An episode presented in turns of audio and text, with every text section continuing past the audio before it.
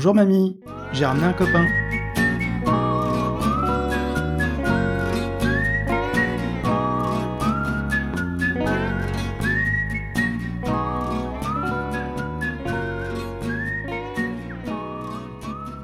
Bonjour et bienvenue dans la cybersécurité expliquée à ma grand-mère.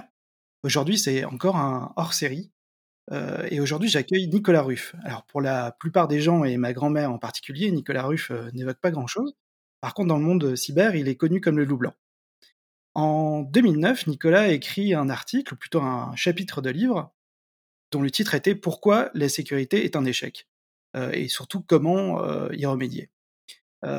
cet article date de 2009, qui est relativement ancien, on est quand même en 2022 maintenant. Certainement, beaucoup de choses ont changé, peut-être d'autres un peu moins. Alors Nicolas, dans un premier temps, est-ce que tu veux bien te présenter?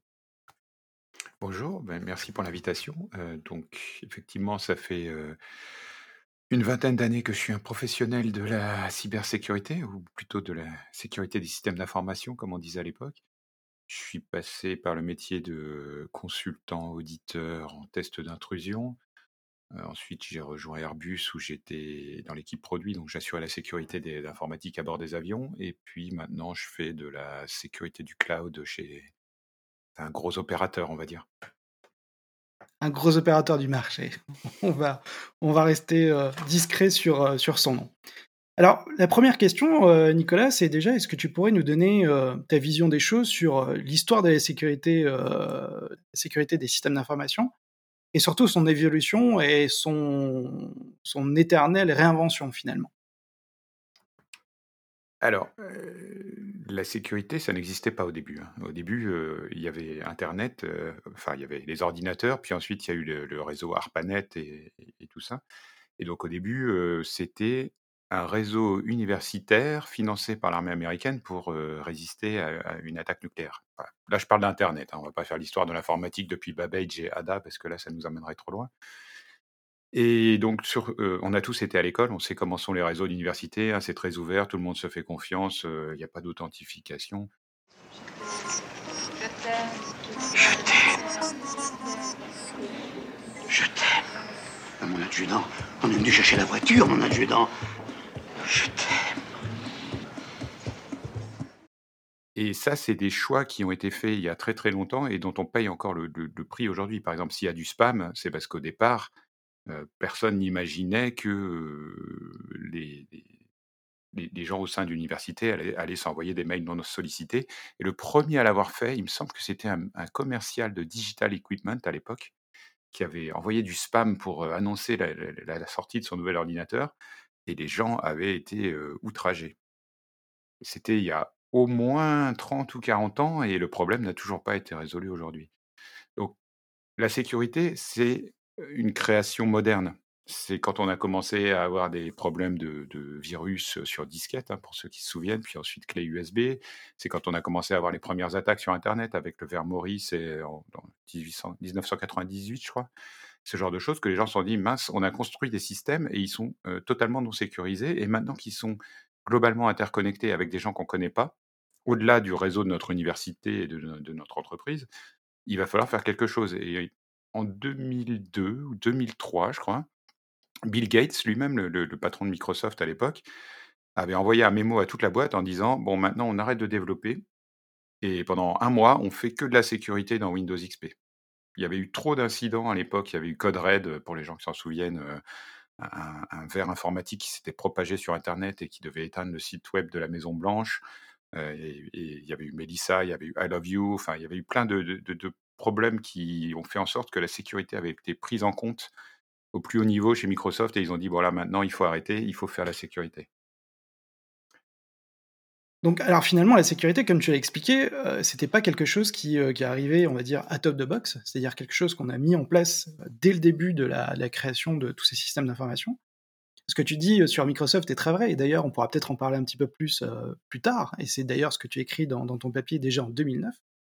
Alors peut-être que c'est dû aussi au fait que les systèmes de l'information, enfin les, premiers OS type Unix, etc., etc., étaient faits par des universitaires, donc des gens qui étaient plutôt préoccupés par des euh, considérations plutôt de liberté et, d'échange, euh, plutôt que par des problématiques de, sécurité. Alors, justement, si on peut revenir, donc c'est un petit peu le crime originel, on va dire, de, de l'informatique, malheureusement, le fait de ne pas avoir pensé à, la sécurité tout de suite. Tu viens de le dire, par exemple, Microsoft, à un moment donné, a pris la décision de renforcer sa sécurité, mais comment justement le métier de la cybersécurité a, évolué avec le temps? Parce qu'on là, on parle de quelque chose de relativement ancien.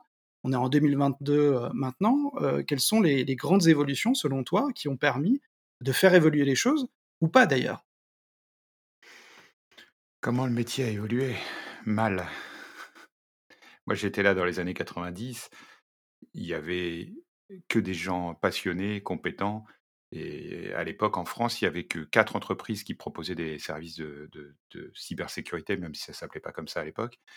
Il y avait déjà pas mal d'éditeurs logiciels. On a peut-être connu Thunderbyte Antivirus ou, ou McAfee, qui, qui existe sous une autre forme aujourd'hui. mais à l'époque, on va dire, la sécurité, c'était vraiment quelque chose de très obscur. Et il y avait eu aussi pas mal de dramas, je ne sais pas comment traduire ça en français, mais il y avait eu ce, hacker du Chaos Computer Club qui avait été retrouvé pendu dans un square de Berlin-Est parce qu'il avait travaillé pour le KGB. Il y avait l'épisode du Chaos Computer Club France dont je ne vais pas parler ici, mais qui est abondamment documenté sur Wikipédia et qui contient quand même quelques pépites. Hein.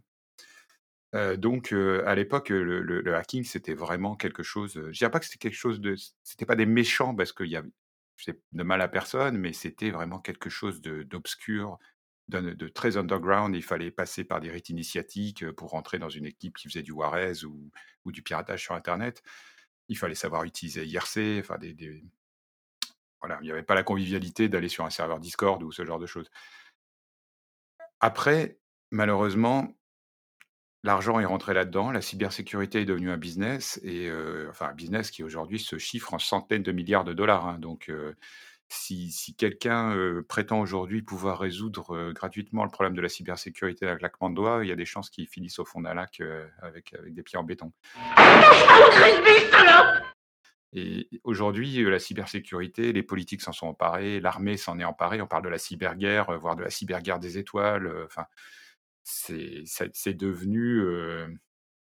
ça a complètement échappé à ce qu'on pourrait appeler les hackers d'origine, hein, ceux qui avaient écrit le, Hacker Manifesto dans les années 90, les universitaires du début, qui, aussi étaient des hackers parce qu'ils trouvaient des, contournements dans, leur propre système, mais ça les amusait en fait. Ils les partageaient gratuitement et librement avec les autres tout l'esprit du, partage dans l'open source.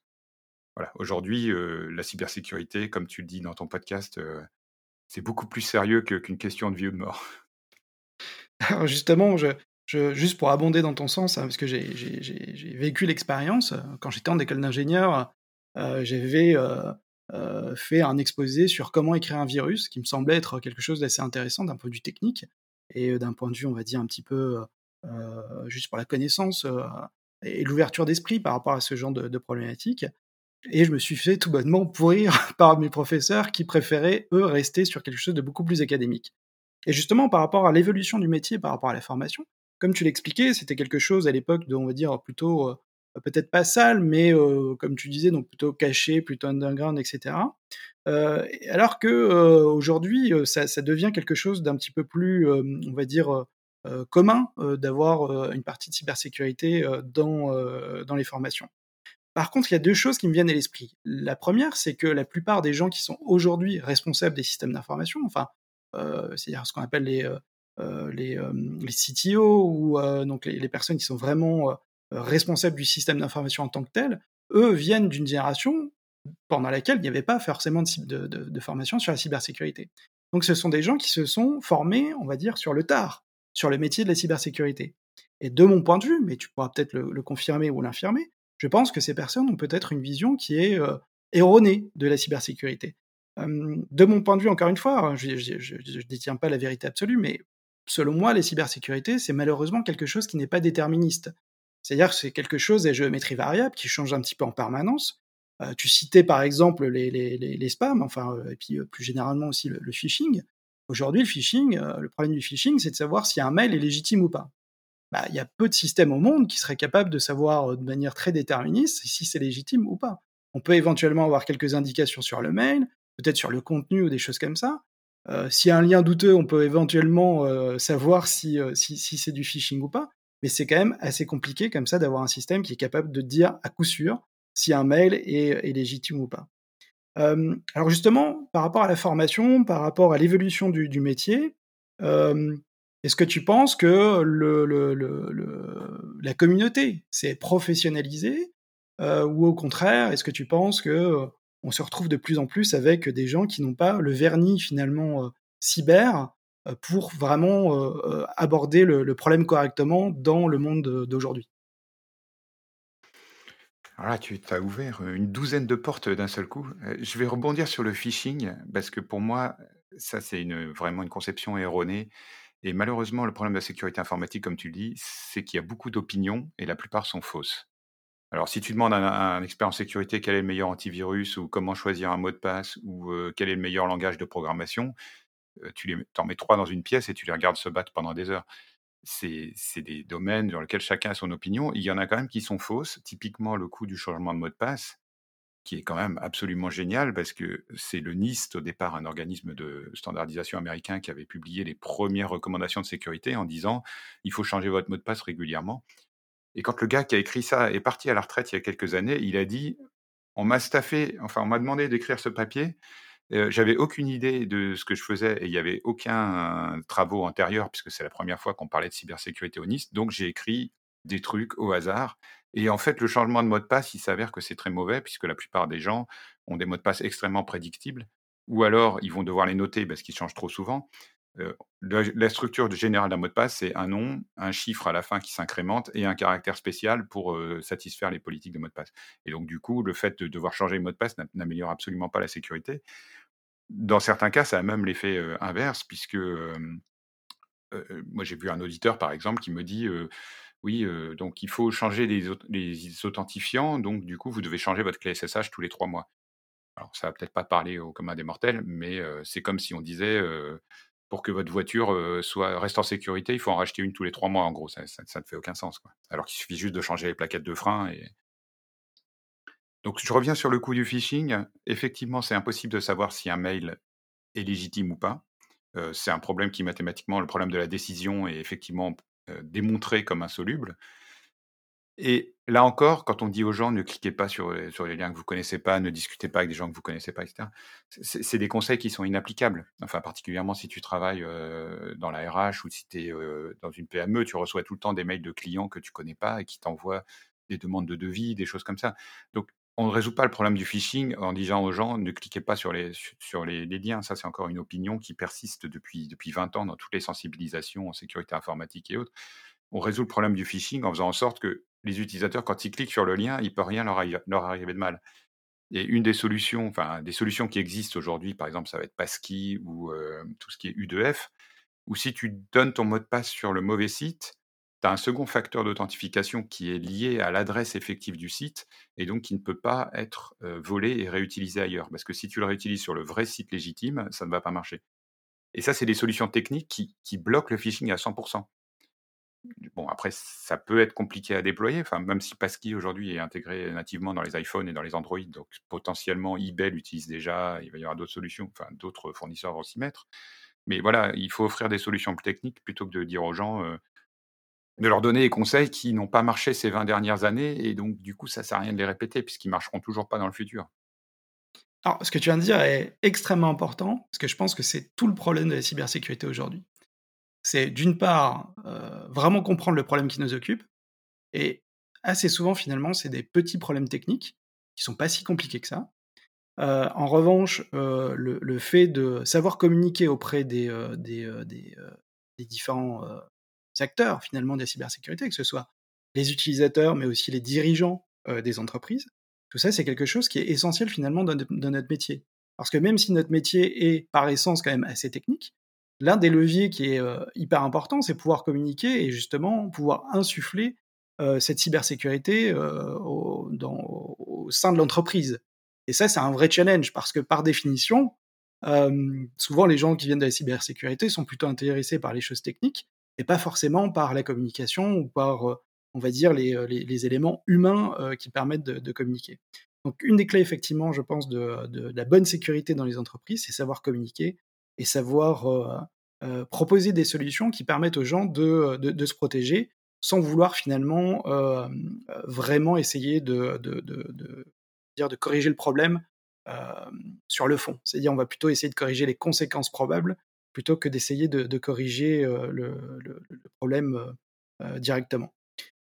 alors, si justement, si je fais une, petite aparté sur l'évolution, il y a quelque chose aussi qui a évolué pendant toutes ces années, c'est le, rôle du régulateur. on en discutait lors d'un précédent hors-série, justement, avec Baptiste David. le rôle du régulateur, quelque part, a mis un petit peu la pression sur les entreprises. Avec un paradoxe quand même à préciser, c'est que les régulateurs, aujourd'hui, obligent les entreprises à augmenter leur niveau de maturité en matière de cybersécurité. Ça peut être des contraintes, on va dire, réglementaires, parce que ben, ces entreprises opèrent sur un secteur qui est réglementé, et donc ils sont obligés d'être alignés par rapport à un certain nombre de contraintes. mais il y a un phénomène un petit peu particulier, c'est que finalement les entreprises font de la cybersécurité pour être en ligne avec le régulateur, c'est-à-dire pour être, comme on dit, compliant, c'est-à-dire d'équerre par rapport à la réglementation, mais pas finalement pour faire de la sécurité. C'est un petit peu comme si on cherchait à, entre guillemets, être en bonne santé parce que notre, médecin, notre médecin ou notre police d'assurance maladie va augmenter si on n'est pas en bonne, en bonne santé, et, et, pas finalement faire un effort pour vivre plus longtemps. C'est ça qui est quand même paradoxal.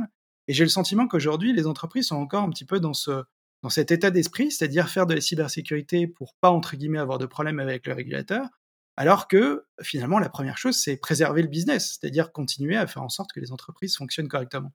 Est-ce que de ton point de vue, euh, par rapport à ton expérience, est-ce que tu penses que les régulateurs, dans ces dix dernières années, ont un petit peu changé euh, euh, la problématique de la cybersécurité dans le monde et en Europe en particulier?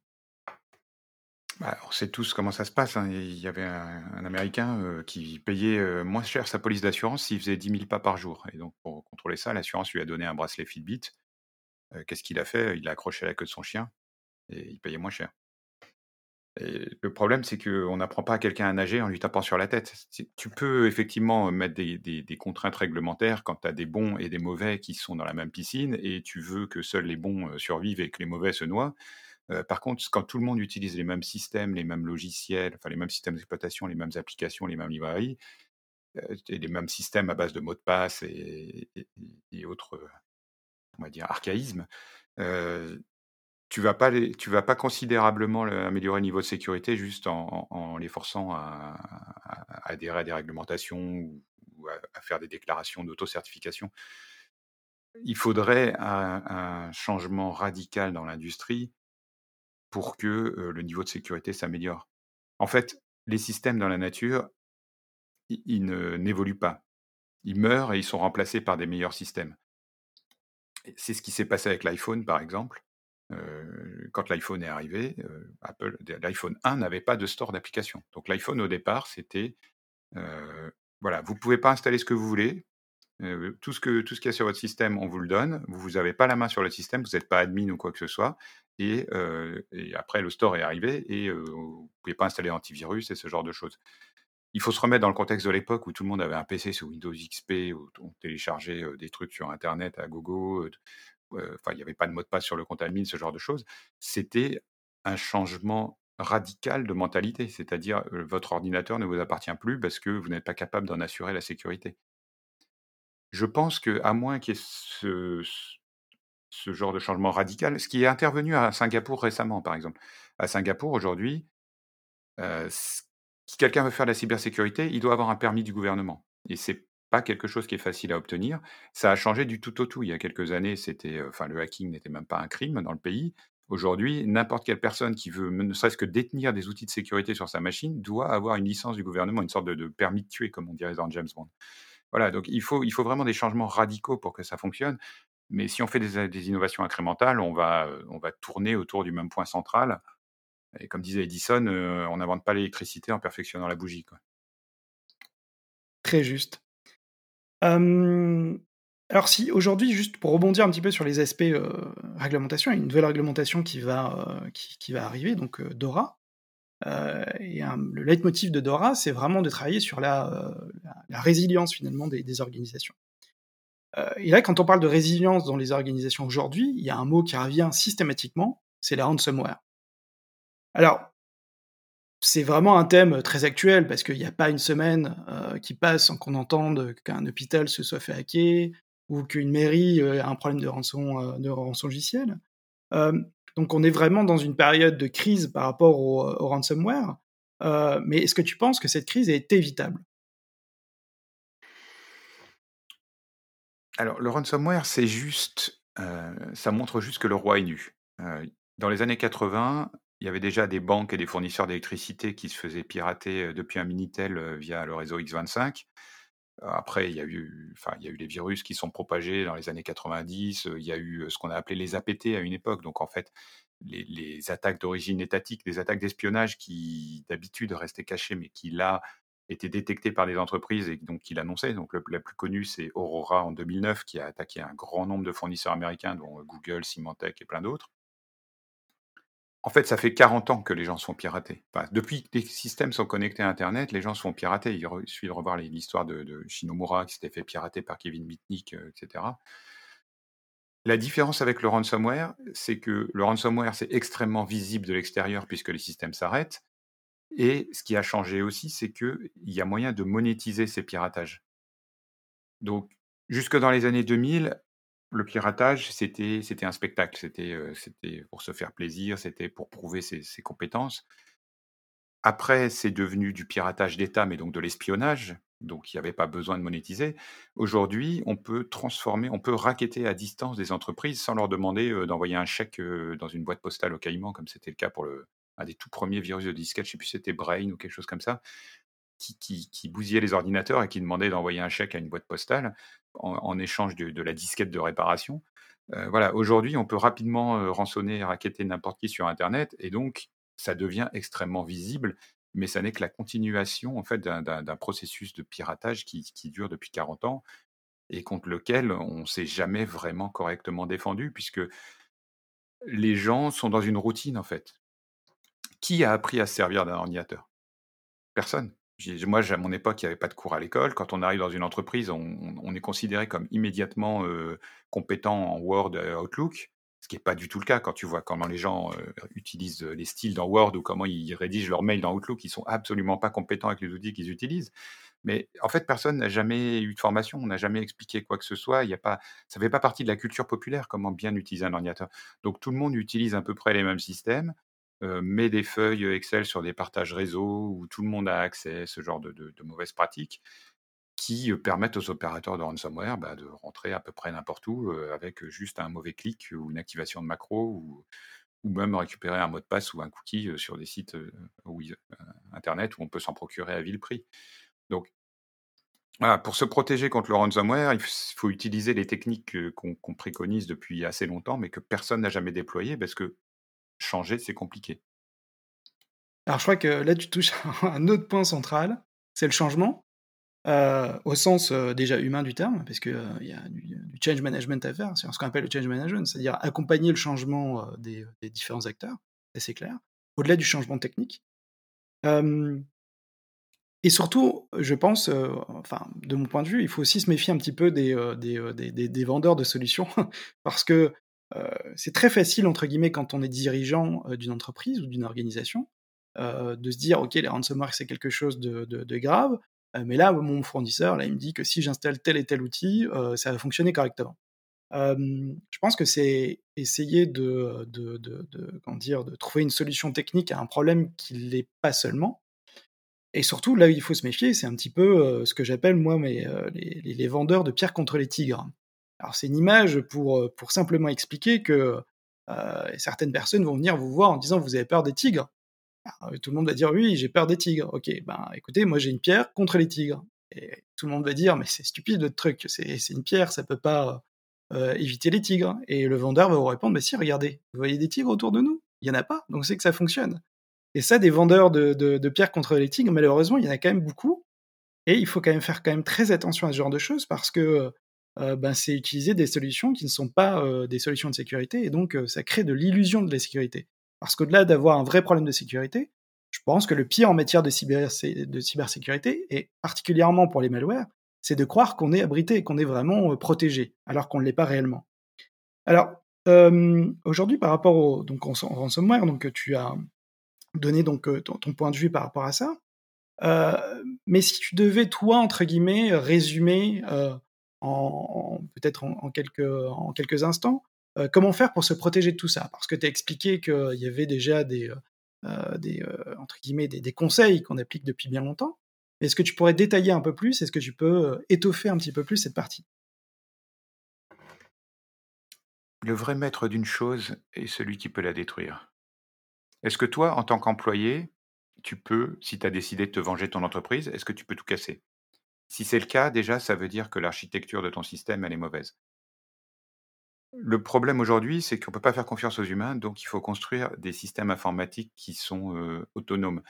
un des exemples, bon, alors chez, les gens qui sont cloud native, c'est les gens qui sont passés dans le cloud, c'est la configuration comme du code comme Figas Code, comme on dit en anglais.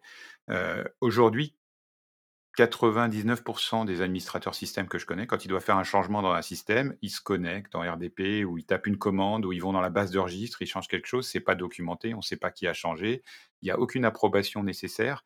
Donc voilà, côté pratique d'administration, il y a déjà énormément de choses à changer. Il faut construire des systèmes qui, sont résilients contre les, humains et qui, ne, qui ne font pas, enfin, qui, peuvent résister à, un humain malveillant. Après, côté utilisateur, il faut arrêter de, de, faire confiance aux utilisateurs, mais aussi de les culpabiliser en leur disant vous avez cliqué sur, la, sur le mauvais lien, vous avez activé la même chose, etc. Les, solutions résistantes au phishing, donc typiquement U2F euh, ou Passkey qui est en train d'arriver, arrêter tous les, tous les systèmes qui ont de l'exécution de, de code par conception, donc tout ce qui contient des macros, ce genre de choses. Tout ce qui va nécessiter, les droits d'administration aux utilisateurs sur, leur machine? Voilà, toutes ces choses qui font que les utilisateurs, en fait, on leur met un lance-roquette entre les mains, alors que ce qu'ils ont besoin, c'est d'une bombe au poivre pour se défendre, mais c'est pas des militaires. Ils vont pas, vont pas arrêter un opérateur de ransomware russe, une entreprise comme Lockbit qui a 50 salariés payés à temps plein pour pénétrer l'entreprise ça sert à rien de donner un lance-roquette à la secrétaire pour essayer de, essayer de les arrêter s'ils viennent chez vous. Il faut avoir une équipe de professionnels entraînés et les utilisateurs, il faut juste qu'ils sachent où se cacher, euh, comment, comment s'enfuir euh, et, et, pouvoir provoquer un minimum de dégâts dans le système s'ils sont compromis. En fin de compte, un des points importants, c'est ce qu'on appelle le security by design, c'est-à-dire que le système d'information doit être conçu de manière sûre, on va dire dès le début. Tu as cité un mot quand même hyper important qui est le cloud donc là, je peux pas m'empêcher, entre guillemets, de te, de te, poser la question. C'est est-ce que tu penses que le cloud peut permettre, entre guillemets, d'améliorer la cybersécurité Je sais que c'est un thème hyper large hein, et, tu pourras certainement peut-être pas tout traiter aujourd'hui. En tout cas, moi, c'est un sujet qui me passionne parce que, comme beaucoup, beaucoup d'entreprises, on se pose des questions sur le cloud. Est-ce qu'il faut y aller ou pas? Quelles sont les contraintes de sécurité? Euh, comment aborder cette, euh, ce nouveau paradigme? Parce que je pense qu'on peut, on peut vraiment parler de nouveau paradigme. Euh, et, comment aborder finalement ce sujet-là, on va dire, de la manière la plus sécure possible, enfin sûre, c'est-à-dire éviter de refaire justement les erreurs du passé, comme tu l'as expliqué un petit peu en, introduction de, cet épisode. on a fait plein d'erreurs dans le passé qui ont provoqué des, catastrophes en matière de sécurité, parce qu'on n'a pas pris les éléments de sécurité à temps. Est-ce que justement le cloud aujourd'hui peut permettre ou pas d'améliorer la cybersécurité? Alors c'est compliqué parce que le cloud, j'en vends, donc les gens vont pas croire ce que je raconte.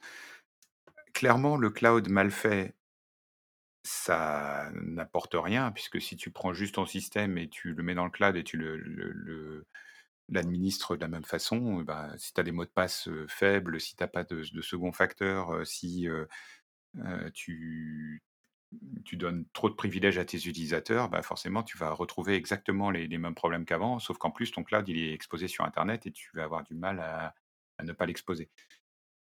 En fait, ce que t'apporte le cloud, c'est la séparation des privilèges.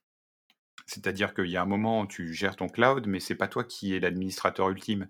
C'est-à-dire que même si tu décides de tout détruire, de supprimer tous tes projets, etc., tu peux toujours appeler ton fournisseur en disant Oh là là, j'ai mon administrateur qui a fait n'importe quoi euh, parce que je suis en bisbille avec lui et qu'il a décidé de tout détruire. Et le fournisseur va dire Bah, ok, euh, je restaure tes fichiers.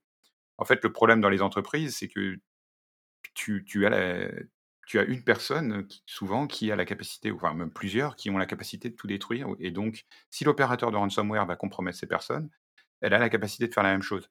Et ce que t'offre le cloud, c'est que tu as cette séparation des privilèges que tu peux faire aussi en, interne si ton système est, correctement conçu et que tu ne te contentes pas de ce que te, t'offrent les fournisseurs par défaut, enfin les, vendeurs de logiciels par défaut, c'est euh, cette double ou cette triple approbation, c'est le fait que personne ne peut accéder au système sans passer par des mécanismes d'urgence, etc. Et donc le, cloud, s'il est bien architecturé, te permet d'avoir euh, cette- ce second niveau de sécurité. Après, c'est plus facile à dire qu'à faire, mais ça, c'est un problème général, on va dire, de l'informatique. C'est que les gens raisonnent par les outils, enfin par les, par les solutions qui leur sont offertes, plutôt que par d'avoir une stratégie. Donc, on- leur dit, voilà les options de sécurité qui existent dans votre système, et donc ils vont décider s'ils les cochent ou pas. Mais c'est pas comme ça qu'on conçoit un, un- système d'information résilient. Ce qu'il faut, c'est se dire, voilà, ce que je veux, ce que je veux, c'est qu'aucune opération sensible, par exemple, je peux pas lire le mail du PDG sans avoir l'approbation, sans que deux personnes soient impliquées, ce qu'on appelle les, les four eyes en anglais. Et ça, il y a très peu de produits commerciaux ou de solutions qui te le proposent par défaut, donc personne ne le fait parce que c'est trop compliqué. Et les gens vivent dans une, boîte, leur, horizon est limité parce que, par les options disponibles dans les outils et les produits qu'ils utilisent. L'intérêt du cloud, c'est de pouvoir penser, de réarchitecturer ton système et de penser en dehors de la boîte, de mon point de vue. Ok.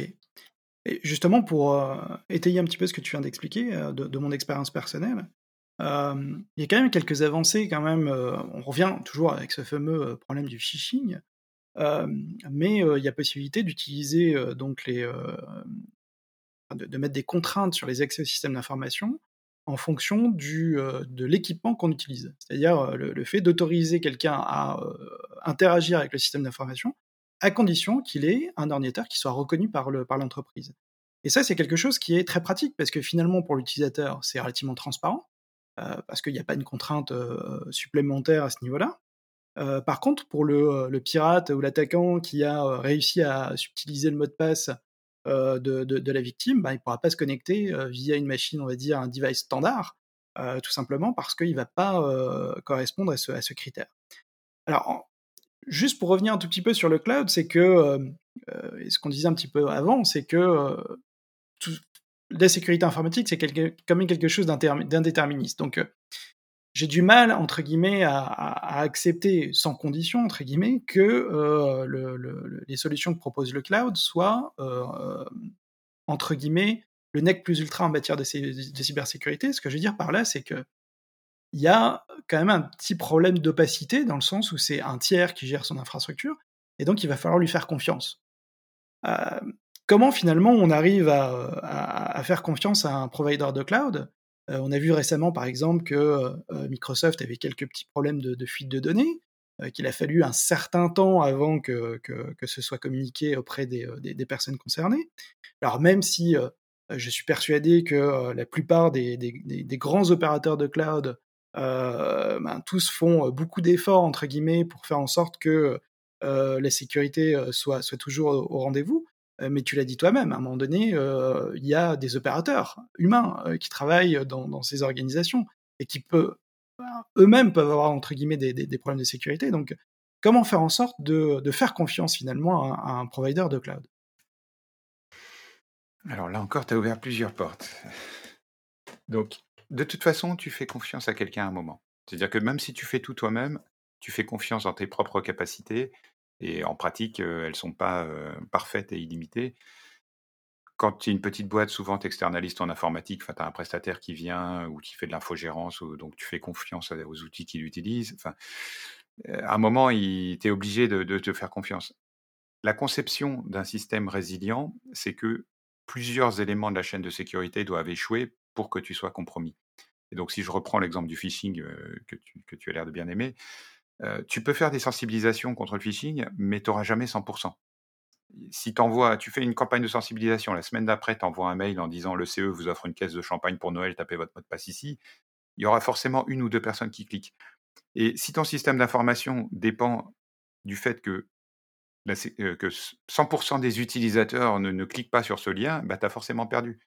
Donc, ce que tu alors là, je sais, je suis désolé pour ta grand-mère, mais ce que va te permettre un système de cloud, euh, c'est par exemple, tu vas déployer des machines avec Terraform, et ça, ça va être depuis une GitHub Action, dans lequel tu vas avoir une validation euh, obligatoire Et donc du coup, heu, bah, là, tu peux dire, tout changement im impactant en production, il va falloir, une relecture de 1 ou 2 personnes et comme tu as pas de complice chez GitHub qui va pouvoir bypasser ça, bah, là, tu vas pouvoir implémenter cette règle du fait que toute action est validée par plusieurs personnes.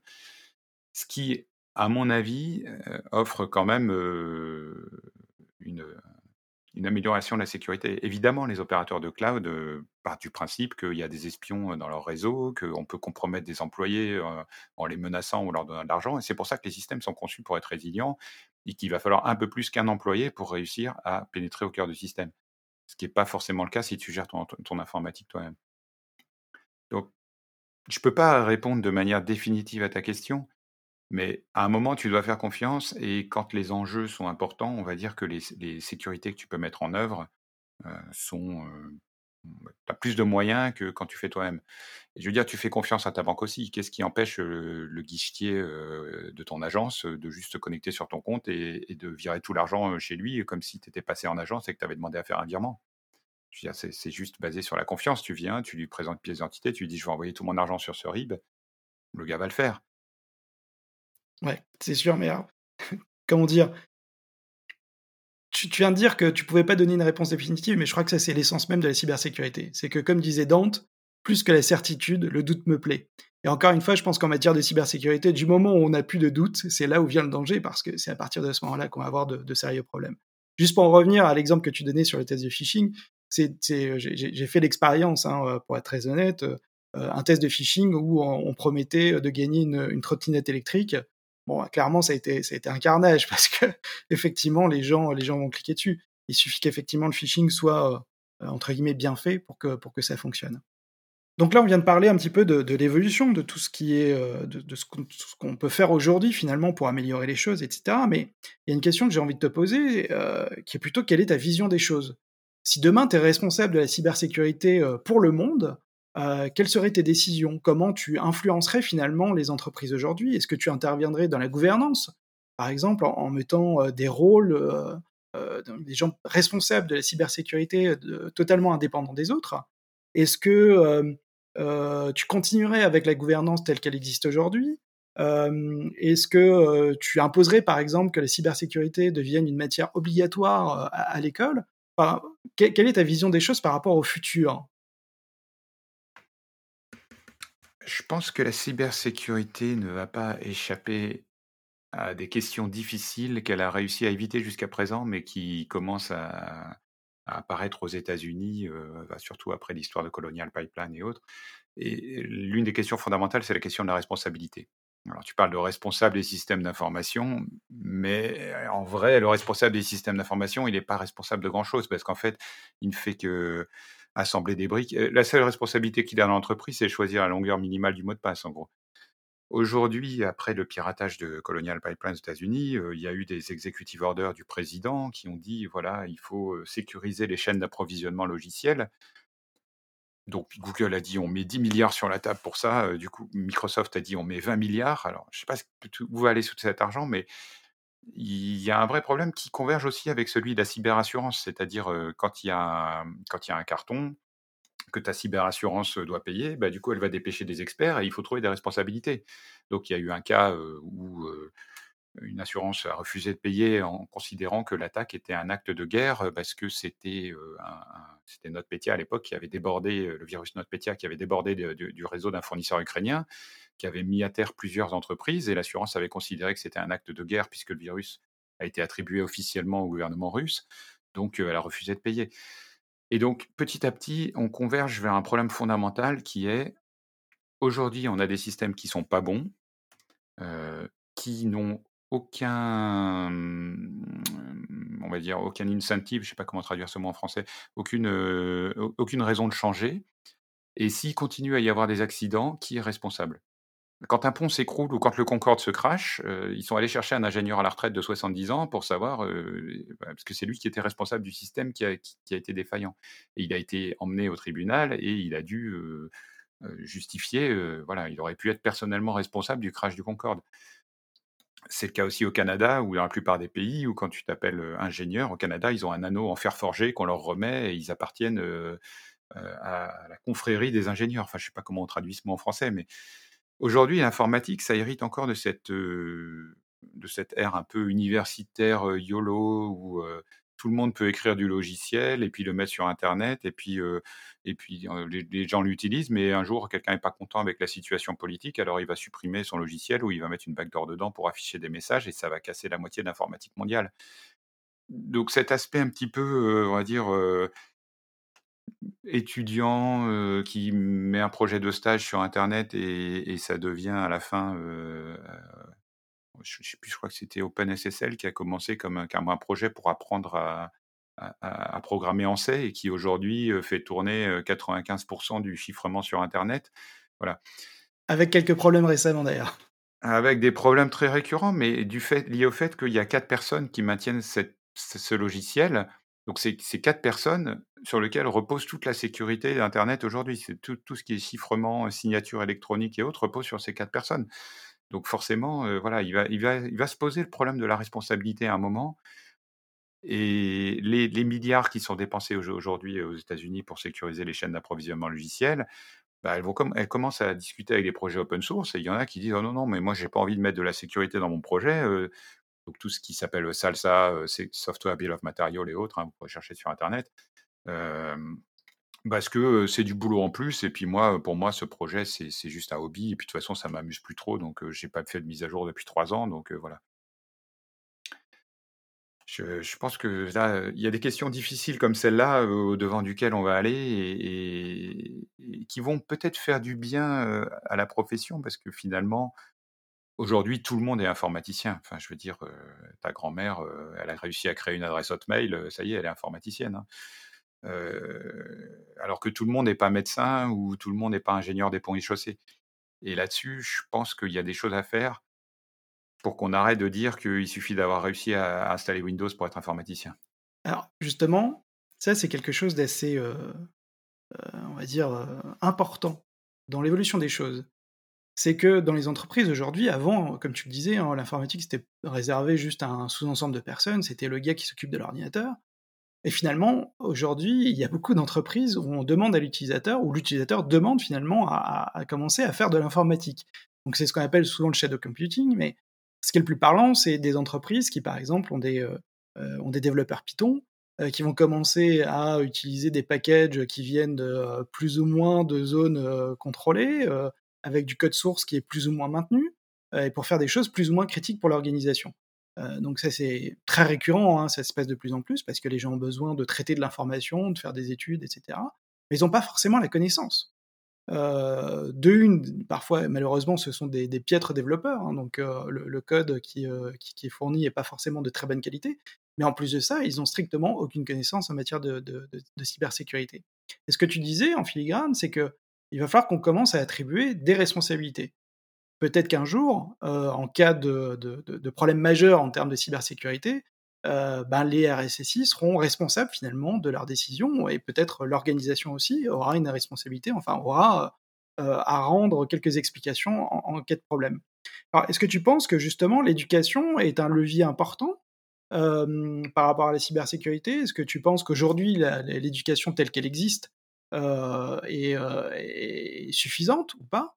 Est-ce que tu penses qu'il y a des, leviers, entre guillemets, ou des, améliorations pardon, à faire sur ce, terrain? L'éducation, c'est évidemment fondamental, mais on n'a pas 20 ans.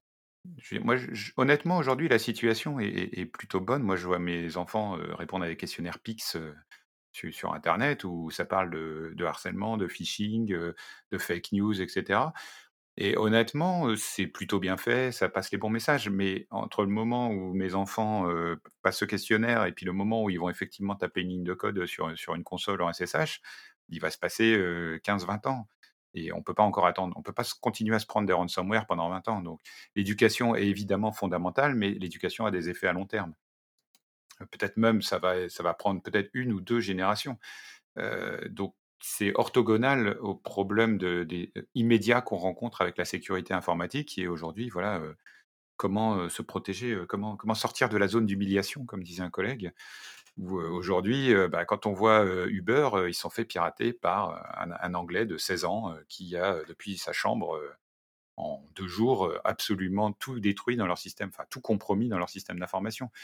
Alors, c'est pas pour pointer du doigt Uber ou particulièrement par rapport à un autre, hein, parce que le groupe Lapsus a piraté énormément de grosses entreprises.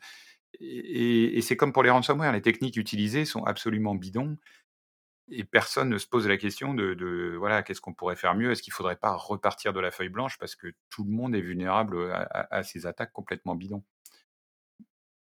Je suis d'accord que l'éducation et la formation sont importants, mais c'est des, des choses qui vont prendre du temps. C'est du long terme. Justement, quand tu parles de repartir de la feuille blanche, il y a un, domaine sur lequel j'aimerais bien voir ton, avis, parce que tu as fait référence plusieurs fois. Alors pas dans ce podcast, mais, euh, mais dans d'autres émissions.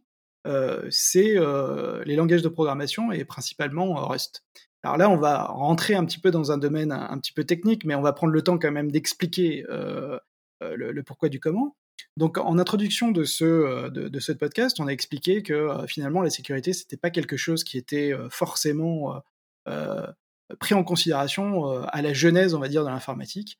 Euh, donc les premiers langages comme C, par exemple, ben, c'est pas forcément des langages qui, qui ont été designés pour être forcément secure.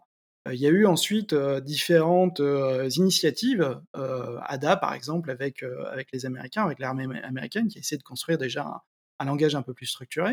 En termes de qualité logicielle, on peut aussi nommer Eiffel, par exemple, qui avait pour but d'augmenter finalement la qualité de, développement logiciel.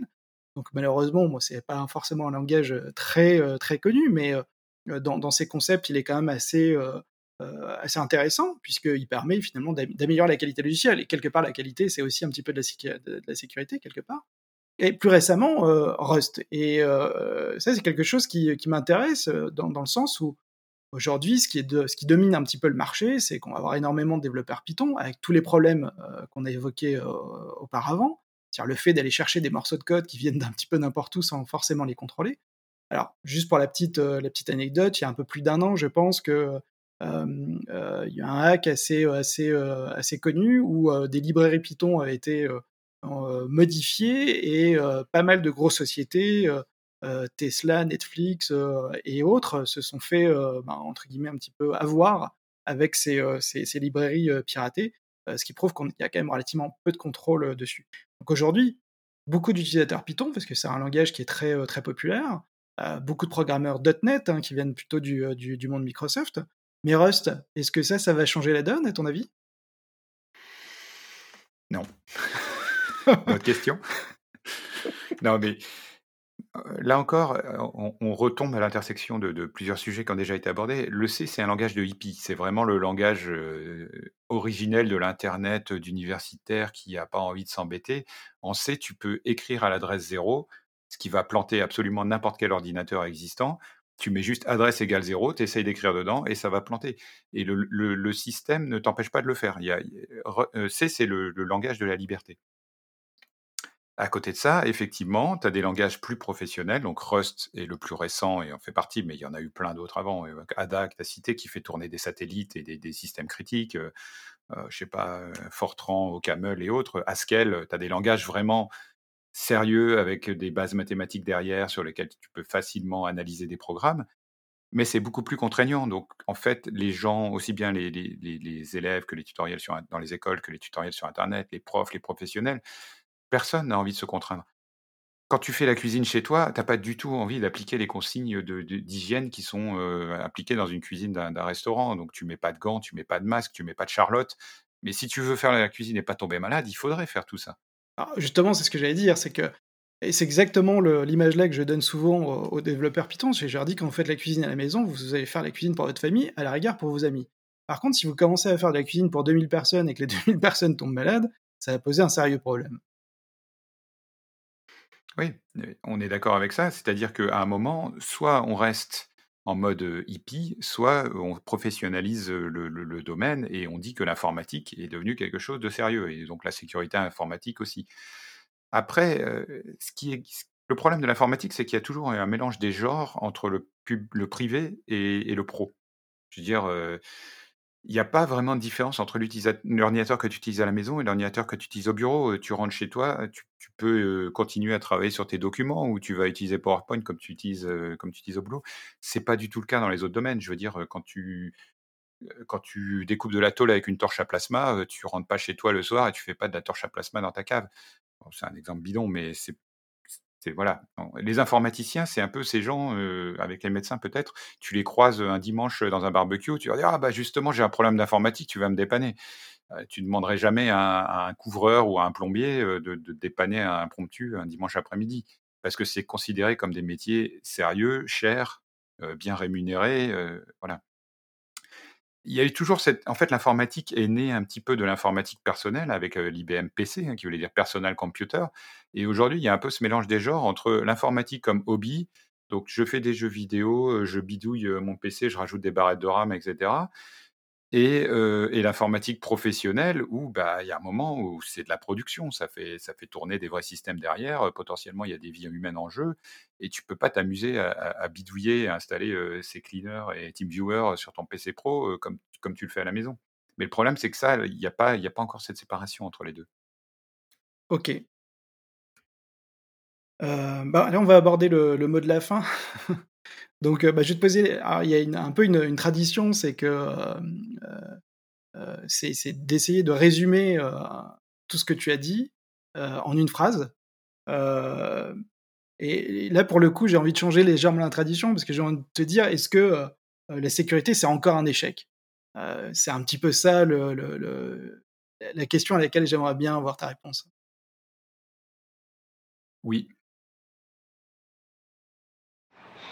vas-y donc, pendant que tu y rajoute-moi donc 50 kilos de TNT et 2 ou 3 litres de nitro, hein, des fois qu'on vient à manquer. La sécurité est encore un échec, mais pas partout.